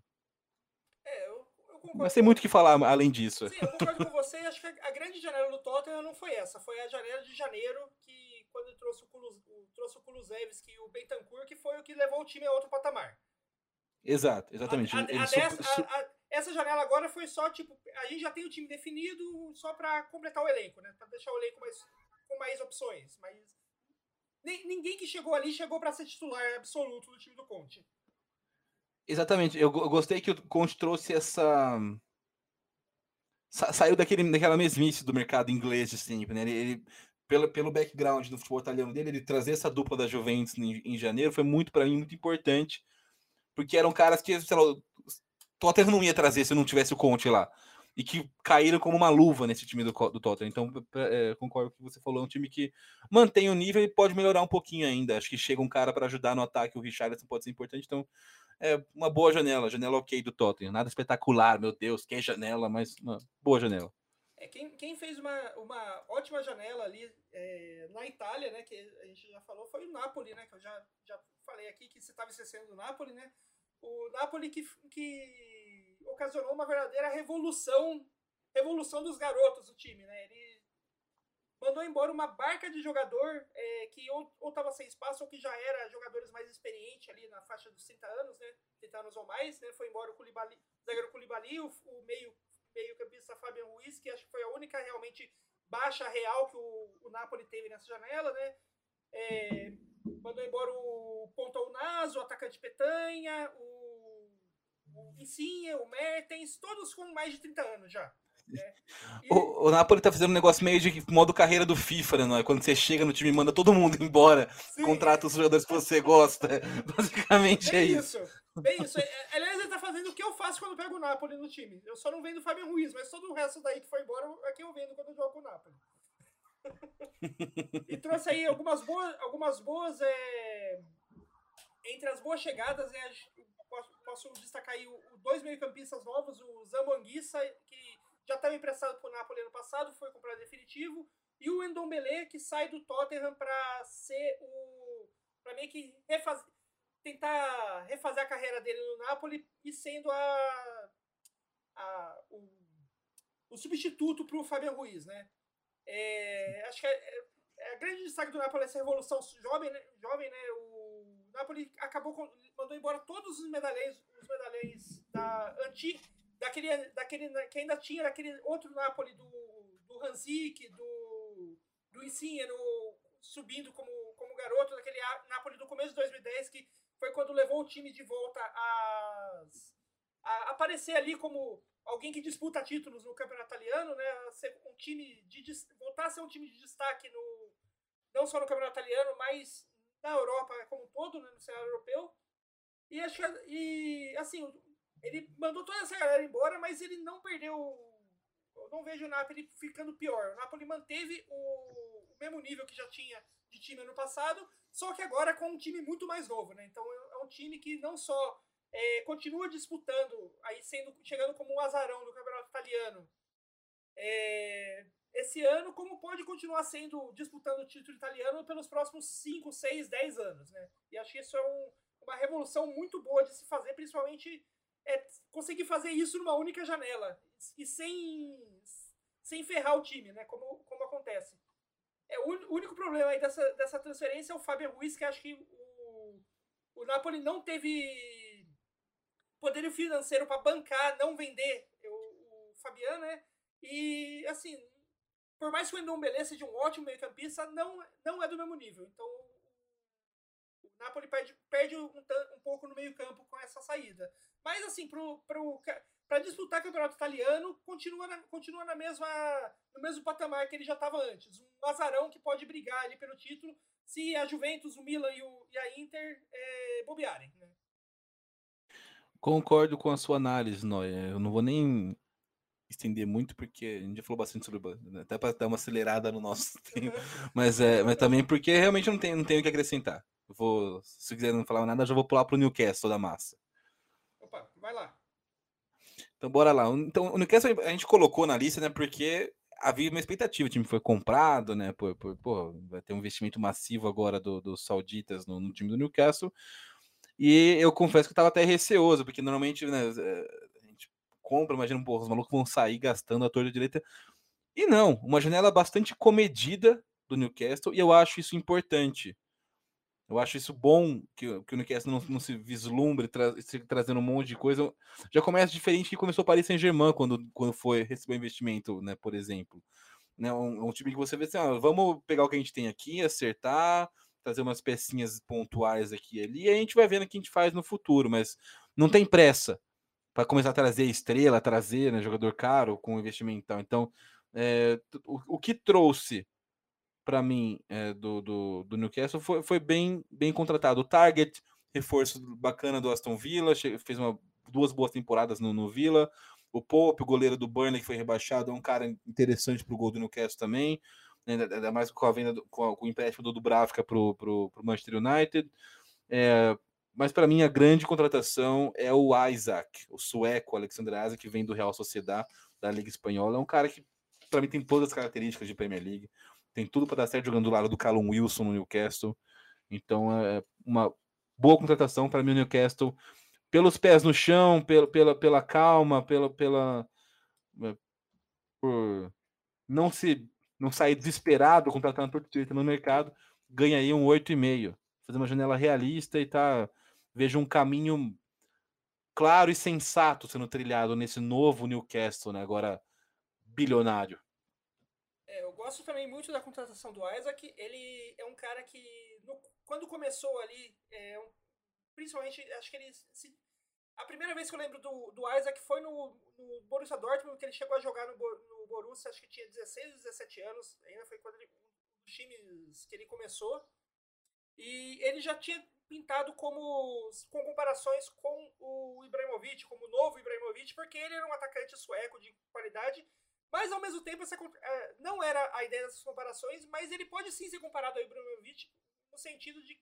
Não no sentido de matador, mas o Isaac é um jogador de muito muita movimentação. Ele tem um trabalho com os pés que você não vê em todo o trabalho com os pés de posicionamento que eu falo, não de habilidade com a bola, que você não vê em qualquer centroavante, que era uma das grandes diferenciais do Ibrahimovic durante todo, toda a carreira dele. E o Isaac muito um técnico disso. também, né? Sim, e o Isaac tem, tem disso, né? Tanto que no Real Sociedade ele, ele muitas vezes atacava é, assim como o Ibrahimovic no começo da carreira, muitas vezes o Isaac jogava não como centroavante da Real Sociedade, mas como um ponta. E conseguia fazer bem esse papel, com o Sorlote mais na, na cabeça de área. Mas eu acho que no Newcastle ele vem para ser o centroavante mesmo. E se ele conseguir é, colocar o pé na forma, digamos assim, porque o Isaac nunca foi um, um, um, Apesar de ser um atacante muito técnico e muito bom, ele nunca foi aquele atacante que faz 30 gols na temporada. O, e eu tenho a impressão de que, pelo, pelo preço que foi pago nele, a torcida do Newcastle vai esperar isso. Então talvez ele seja um, ele frustre um pouco a torcida, pelo menos, principalmente nessas primeiras temporadas. Mas ele tem o potencial para aí nos próximos dois, três, três, quatro anos ser sim esse novo Ibrahimovic, esse atacante de muito técnico, muito de muito bom posicionamento, muito boa movimentação e que faz 30 gols na temporada. Ótimo, excelente. Para onde vamos agora, Noé? É, já que o, o último que está faltando aqui na minha lista da, dos que a gente, antes do nosso wildcard, que tem a ver também com o Isla, que é o time que o Isaac começou a jogar, né? O Borussia Dortmund. Borussia que, né, que nesse, nessa janela perdeu, assim, de, de jogadores importantes, só o, perdeu o Witzel, que foi para o Atlético de Madrid, perdeu o Akanji, que ontem é, foi, na, no fechamento da janela, foi para o Manchester City, né? E o principal, a principal perda do Borussia é o Haaland, né? O, o atacante que foi para o Manchester City também, como a gente já falou bastante dele e tal. É, trouxe para o lugar dele o Sebastian Haller, do Ajax, o ADM, também atacante do Red Bull Salzburg, e trouxe o Schlotterbeck para a zaga. Outro, o Schlotterbeck e o Sully, né? uma dupla de zagueiros. O Schlotterbeck veio do Eintracht, não do Eintracht, veio do do, não lembro agora de que time que ele fez. O Sully veio do Bayern de Munique, mas os dois são, vieram do, de, de times alemães. O Schlotterbeck é um dos grandes. O Schlotterbeck, também de 21 anos, é uma das grandes. É, nova, é, nova, uma das grandes promessas de novo grande zagueiro alemão aí que surgiu na última temporada. É, o engraçado, acho o, o grande engraçado aí do, do, do Borussia, é, eu dou uma nota 8 para a janela, pra janela pra transferência dele, que perderam o Haaland, mas não, assim, o time não ficou exatamente. Lógico que o time ficou pior, porque nenhum outro time fica. consegue, consegue ficar melhor sem ter o Haaland no time, né? Não Sim. como. Mas é, a qualidade não caiu tanto como poderia ter caído ter caído com um cara como o Haaland, né? O, porque tanto o Haller quanto o ADM eles conseguem fazer, é, ainda que não com a mesma qualidade, eles conseguem fazer o mesmo papel do Haaland no esquema tático do, do Dortmund. Então, no geral, ali pro campeonato alemão, o Dortmund continua no mesmo patamar. Ele não caiu de patamar, mesmo com essa saída do Haaland, né? Eu, mas é, o, o, que eu, o, que eu acho o que eu acho engraçado é que o ADM é, ele, ele, segue com a sina de ser o substituto do Haaland, porque é, ele foi comprado pelo Red Bull Salzburg quando o Red Bull Salzburg vendeu o Haaland pro Borussia. Sim. E agora que o Haaland, é, que o Borussia vende o Haaland, ele traz o ADM também para ser o substituto. É uma sina que o ADM tem que. Sei lá, não sei se ele vai conseguir sair Porra, dessa carreira. É, é, é, um, é um trampo foda, né? Convém é. o Haaland. É, eu, eu, concordo com a sua avaliação do Borussia, não, eu, eu queria acrescentar um ponto positivo do Borussia que é não se desesperar para gastar a grana do Haaland. Né? É, a gente viu o Aston Villa fazer mais ou menos isso. Não sei se ele foi ruim, mas o Aston Villa fazer isso quando vendeu o Grealish para o Manchester City né? E eu acho que, né, calma, né? Às vezes as opções de ataque você não vai conseguir trazer um cara igual o Haaland. Então, tipo assim, acho que você vê o que você tem lá primeiro. Eu acho que o ADM é um cara que vai, vai é, acrescentar muito. E eu vejo os outros atacantes que já, que já estavam antes no, no, no, no, Borussia, o Malen, principalmente, com potencial para ser bons, bons centroavantes, bons, bons caras de frente também, né? Então eu acho que é, o, não, não se desesperar para gastar essa grana que o City desembolsou no Haaland é um, é um bom sinal É. pro, pro Borussia. É, acho que o, o- o o grande problema do, do Borussia, que não tem nada a ver com decisão do time, que foi, sei lá, tipo, um azar muito forte do destino, é que o, o Haller, Sebastian Haller, que é o cara que deveria ser eh, realmente o, o substituto do Haaland no, no time titular, é, quando ele, f- ele tava fazendo os exames de rotina para assinar com o time, ele acabou, acabou se descobrindo um câncer no testículo dele e ele vai ficar tipo um ano fora de fora de atividade por causa desse câncer, porque tipo, Sim. puta azar do time, puta azar do Haller, pelo menos foi, foi aparentemente foi descoberto bem bem no início, então tipo, ele, ele- o Haller não corre risco de ter que é, abandonar a carreira, né? Acho que ele, depois desse ano ele já deve, se recuperar bem e tá pronto para voltar a jogar futebol. É um- um- que eu espero que ele consiga voltar mesmo, porque agora ele. Porque depois do, do Ajax, o Haller finalmente teve um reconhecimento no futebol europeu que ele já precisava ter já há algum tempo, já também, igual a gente falou do Kostic, né? Um cara que já há tempos via, via tendo boas atuações, só que sem, sempre em times meio pequenos. Times que não tinham, que não apareciam né, no, no cenário geral. E agora o, o Dortmund poderia ser o grande palco para ele mostrar que é um dos grandes atacantes mesmo da, da Europa e essa infelicidade que aconteceu aí na carreira dele é, um, uma tristeza ter, ter acontecido isso com, com um cara que tinha tudo para estourar esse ano. Sim, é, é, o- é azar, não, não tem que fazer mais sorte, a sorte de ter descoberto isso rápido, né, relativamente, e conseguir tratar sem causar grandes complicações de saúde para o Haller. É, já que a gente está falando do Borussia, vamos, vamos seguir na Alemanha, para também fechar minha lista. Você- a sua já acabou? Eu tenho dois, aqui, dois times aqui ainda faltando. É, a minha tá é, fora esse o wildcard, né? O nosso, Ah, então, tem- ainda tem o wildcard, tem mais dois além, do- além do então já wildcard. puxa os dois aí. Tô com- Vou puxar os dois. Então, Acabou. o primeiro, é, primeiro com o Bayern de Munique. Para mim, uma janela bem legal, interessante do Bayern de Munique. Um time que sai melhor do que entrou, apesar de perder o grande aço Lewandowski. Se- se- O o Lewandowski ficou no Bayern o tempo que tinha que ficar. E né, se tem um momento para o Bayern perder o Lewandowski é agora, já ele já mais veterano né, e buscando uma renovação. Achei interessante a aposta do Nagelsmann em é, repor, entre aspas, o Lewandowski com o Thomas Miller, que também é um cara mais veterano, mas que consegue fazer, já mostrou que é capaz de ser um cara, uma referência no ataque. E o Mané é o jogador, para mim, perfeito para fazer essa, essa parceria de ataque com, com o Thomas Miller nesse 4-4-2 que tem montado o Nagelsmann no começo de temporada. Trouxe o Delite também, um ótimo zagueiro jovem que não se encontrou na Juventus, mas um cara com potencial, para mim, é um, um ótimo reforço. O Gravenberch, um cara muito jovem do Ajax, excepcional meio-campista, onde tem um cara, um cara com futuro brilhante pela frente. O Masraoui também do Ajax, um ótimo lateral direito, para mim, bem melhor que o Pavar, que era quem vinha jogando no, no, no Bayern de Munique. É, então, para mim, por conta de, de, de tudo, toda essa esses upgrades que o Bayern fez no time e perdendo quem podia perder, apesar de ser um cara muito importante, o, Lewandowski, é, é, acho que uma janela bem boa, nota 9 do Bayern de Munique. Tudo para sobrar na temporada na, na, na, Alemanha de novo e continuar competitivo como sempre é na, na Champions League. Algum comentário sobre o Bayern, Noia? Eu concordo com você e eu acho que o, o, colocar o Thomas Miller como substituto do Lewandowski também ajuda a aumentar ainda mais o tempo útil de vida, digamos assim, do Thomas Miller, porque Exato. Ele, ele já tá, ele já tava tipo num fim de carreira que ele não tinha mais é, o físico para ser aquele motorzinho do meio de campo que ele sempre foi durante todos esses anos no, no Bayern Munique. Mas como o centroavante de, de área, ele pode ainda ser, ter mais duas, três boas temporadas pela frente antes de, de se aposentar como uma das lendas da história do Bayern, né? Sim.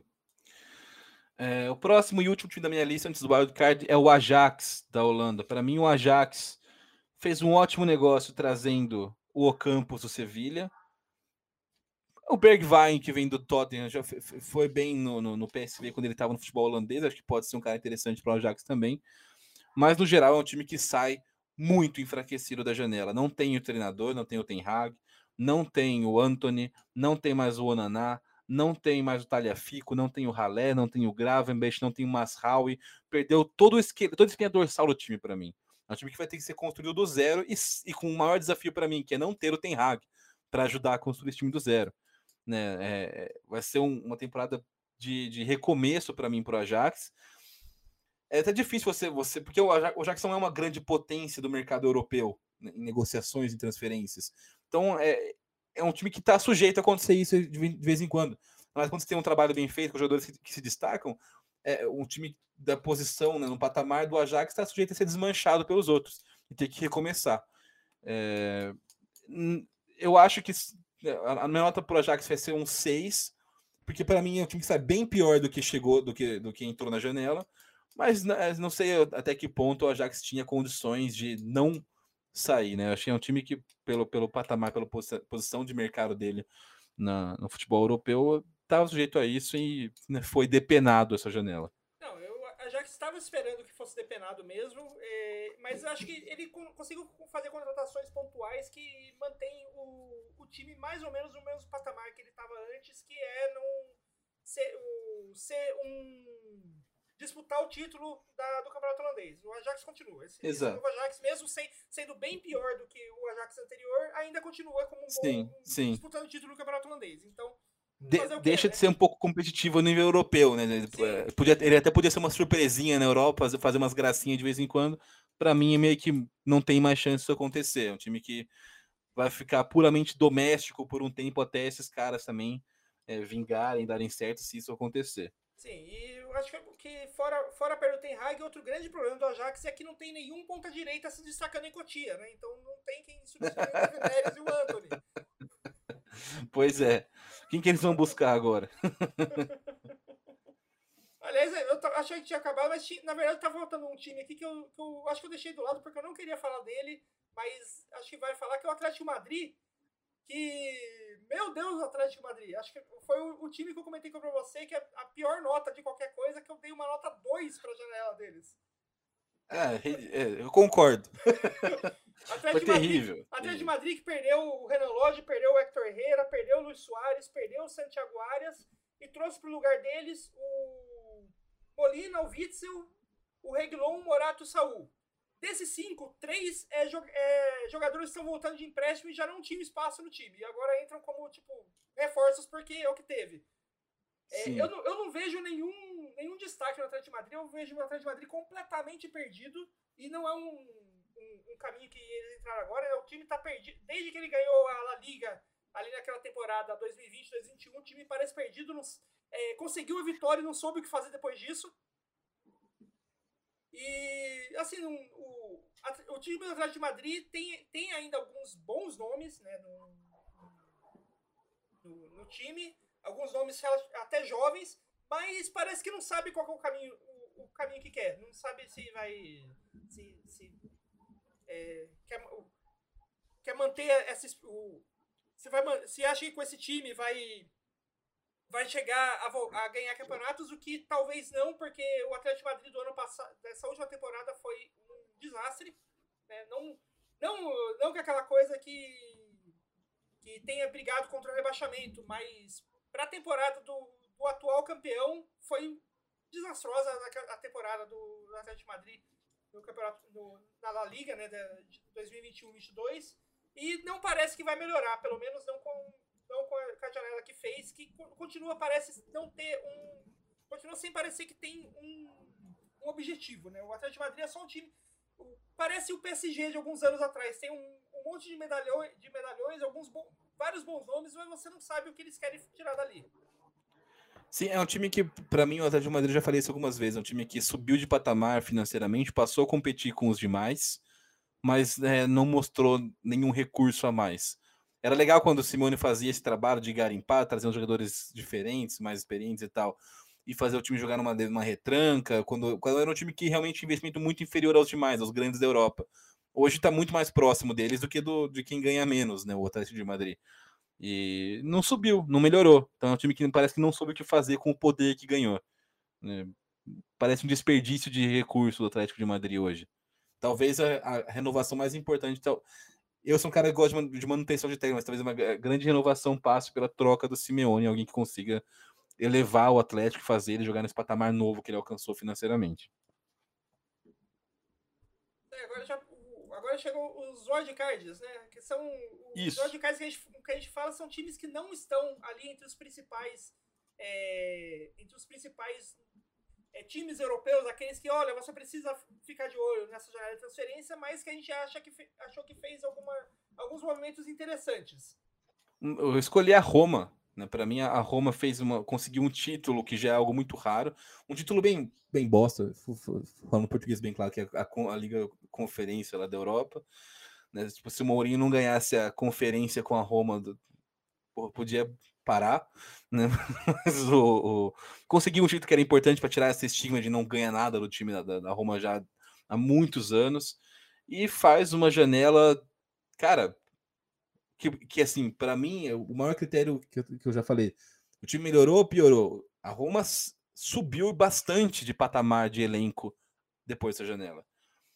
Trouxe o Ainaldo, que não tá jogando porque tá machucado, mas é, de- deve ficar um tempo, um bom tempo ainda fora, mas um ótimo reforço. O Matite, o Belotti, mas principalmente o Paulo de Bala, né? Ele enfraqueceu um rival direto que é a Juventus e trouxe um reforço espetacular que está jogando demais já nesse começo de passagem na Roma. Né? Então é, é um time que não à toa está brigando pela liderança do italiano, coisa que era impensável ver a Roma fazendo um tempo atrás. É, não estou nem dizendo em relação ao estilo de jogo, né? eu não sou muito fã do, do, do estilo do Mourinho, mas é uma janela que para mim eleva muito o patamar da Roma. A Roma agora tem jogadores, né, um- uma espinha dorsal ali com o Rui Patrício no gol, o Ibanes na zaga, o brasileiro, o Ainaldo, o Matite, Zaniolo no meio. Segurou o Zaniolo, que foi importante demais para a Roma também. É, o Dybala, o Abraham no ataque. Então é um time que subiu bastante de patamar com essa janela. Então, para mim, é uma janela muito boa, que vale destaque da Roma, que eu dou aí uma nota 9,5. Muito boa mesmo a Roma para mim na- na- nesse, nesse intervalo de transferências, não é? É, também gosto, gostei muito da, da, da Roma, principalmente o- a contratação de Bala, que eu não esperava que fosse parar na Roma, e, e gostei muito Pois de, é. de ter visto ele parar na Roma, porque basicamente a Roma, é, desde que o Totti aposentou, a Roma estava procurando um novo Totti, e finalmente ela achou o de Bala é o novo Totti. Concordo, Achei, achei ousada a sua declaração, mas concordo com ela. E Qual que é o seu o wildcard? wildcard Noia? também é um wildcard ousado, porque é o Nottingham Forest, né? Um, Pô, bom. Nottingham Forest, um, um dos primeiros, acho que foi o primeiro campeão da Champions League, da Premier, inglês, né? Primeiro campeão inglês da, Champions League, na década de 70. É, já faz, já o- tem, vem- tem vindo numa recuperação nos últimos anos, subiu da, da Championship na, nessa última temporada, né? E acho que o, caso do Nottingham Forest ele mostra bem o poderio financeiro da Premier League sobre todas as outras ligas, né? Porque ele é um time que acabou de subir e mesmo assim ele trouxe uma barca de jogadores. Foram 20 contratações e todas contratações que não que são jogadores que poderiam e- estar jogando em times em times medianos, ser titulares em times medianos da, da Espanha, da Alemanha, de Portugal, ou em serem bons é, jogadores de elenco, até mesmo na Premier League e qualquer outra liga, de times grandes, né? Então o Nottingham Forest trouxe alguns nomes, tipo o Taiwo, o Gibbs White, o Neco Williams, o Mangalá, o Emmanuel Denis, o Renan Lodge, o Omar Richards, o Freuler, o Jesse Lingard, o Hennessy, o goleiro Jim Henderson, né? Tipo, todos jogadores, são todos jogadores que poderiam estar jogando em times como Manchester United, Manchester City, é, o, a Inter de Milão, compondo elenco, e o Nottingham Forest, que é um time que acabou de subir, trouxe, conseguiu trazer todos esses, jogadores pro time. Eu não tenho nota pra eles porque eu não. Pro Nottingham Forest, porque o Nottingham Forest é o time que mais me. Por conta dessa barca de jogadores, eu não sei o que esperar do Nottingham Forest. Eu não sei dizer se foi bom ou se foi ruim. É, Porque ape- a- na- no, no papel, ele tá com um time muito bom e que deve, pelo menos, manter ele na Premier League tranquilamente. Mas, né, a- tem um, um grande problema que você tá fazendo uma, res- uma reestruturação total do time é, numa liga tão forte como a Premier League. Então, se esse time não. no der seu liga primeiro logo- ano. é, logo no primeiro ano. Então, se esse time não dá liga logo, ele pode já voltar a cair já no ano que vem. Se demorar demorar muito mais do que 10 ou 11 rodadas para dar liga esse time, talvez o, o Nottingham perca pontos que não consiga recuperar até o fim do campeonato. Eu concordo com a sua análise. Para mim, é, no papel é bem legal, mas a vida não é FIFA, né? Então, tipo assim, pode dar muito errado. Pode ser um dinheiro que é, seria muito útil para a reestruturação do clube que pode ser jogado no ralo se o time cair logo de cara. Arriscado. Ousado a estratégia do Nottingham Forest, acho que vale o destaque, mas completamente wild card mesmo. Não dá para saber o que esperar do, do Nottingham nessa, nessa temporada. É, e o. Além. Outra coisa que. Oh, mas, ó, uma, uma coisa rapidão. Eu torço pro Rio Claro, um time que é, alterna entre Série A1 e A2 do Paulistão. E eu acompanho times que também acompanham por conta disso acesso de Paulistão. E, e tem um nível de, grande né, da, da, da 1 para 2. E normalmente, por experiência de torcedor de time pequeno, o time que sobe e contrata 20, 30 jogadores cai rápido. O próprio Fulham fez isso na Premier League quando voltou a primeira vez. Sim, tanto que, tanto que agora tá com uma estratégia bem diferente, né, o Fulham. Exato. Mas, é, já que a gente falou do Fulham, o Fulham teve alguns brasileiros chegando no time. Como que foi a, a vida dos brasileiros em geral nessa jornada de transferência? Cara, muitas transferências estão vindo brasileiros nessa janela na Europa, o que é um sinal legal para a Copa. Do Hexa vem. É, vou falar de alguns jogadores né, é, no, o Bremer foi para a Juventus, a gente mencionou, o Rafinha no Barcelona, o Kennedy no Valladolid da Espanha, o Renier foi para o Girona, o Alex Teres para o Sevilha, o Marcão para o Sevilha também, mas assim, eu queria dar um destaque grande para a Premier League, que é já de longe a Premier League com o maior número de brasileiros da história da competição.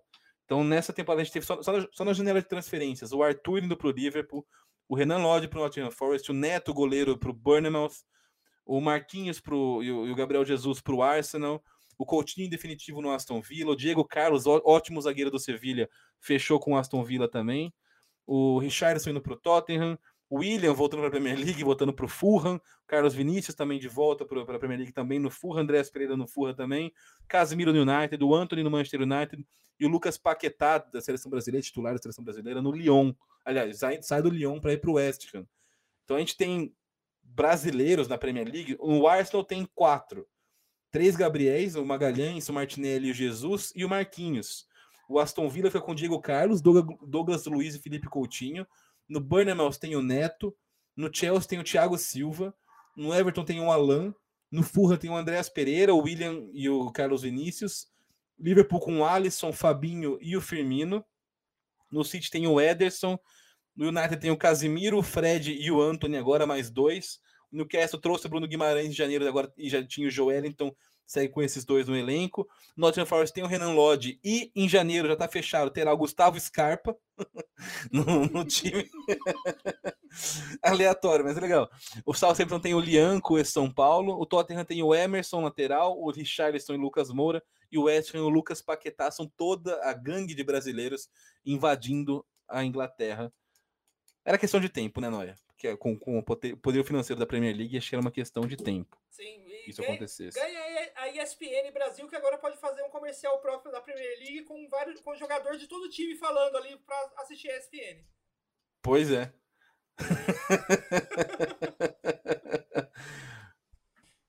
é já que falou dos brasileiros, o, a gente sabe que a janela europeia é, costuma ser um terror na vida dos times brasileiros, né? Que, que é, assim, historicamente é nessa janela aí de, de julho e agosto que os times brasileiros são é, depenados né, de seus principais jogadores e a vida do Campeonato Brasileiro muda, né? Porque todos os as grandes destaques acabam indo para a Europa nesse no meio do campeonato, no meio do ano, né?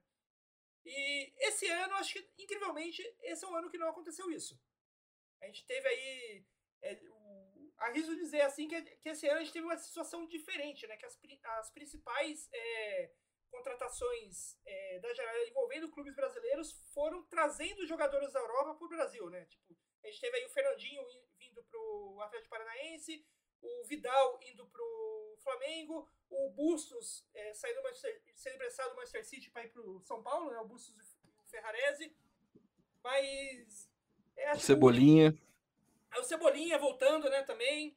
Eu, o, acho que a, a única, a, assim, a, a, principal, as principais saídas, né, de, de jogadores é, indo para a Europa foram é, o Scarpa, que você falou que vai só em janeiro, né, que fechou, fechou depois da janela fechar, e o William, que foi pro, voltou para o Fulham, mas menos por causa de o Fulham chegou vindo com uma grana, e mais porque o, o a própria torcida do Corinthians afastou o William do time, né, ameaçou, é, ameaçou a, fa a, família do jogador e tal, ele se sentiu ameaçado e ele pediu para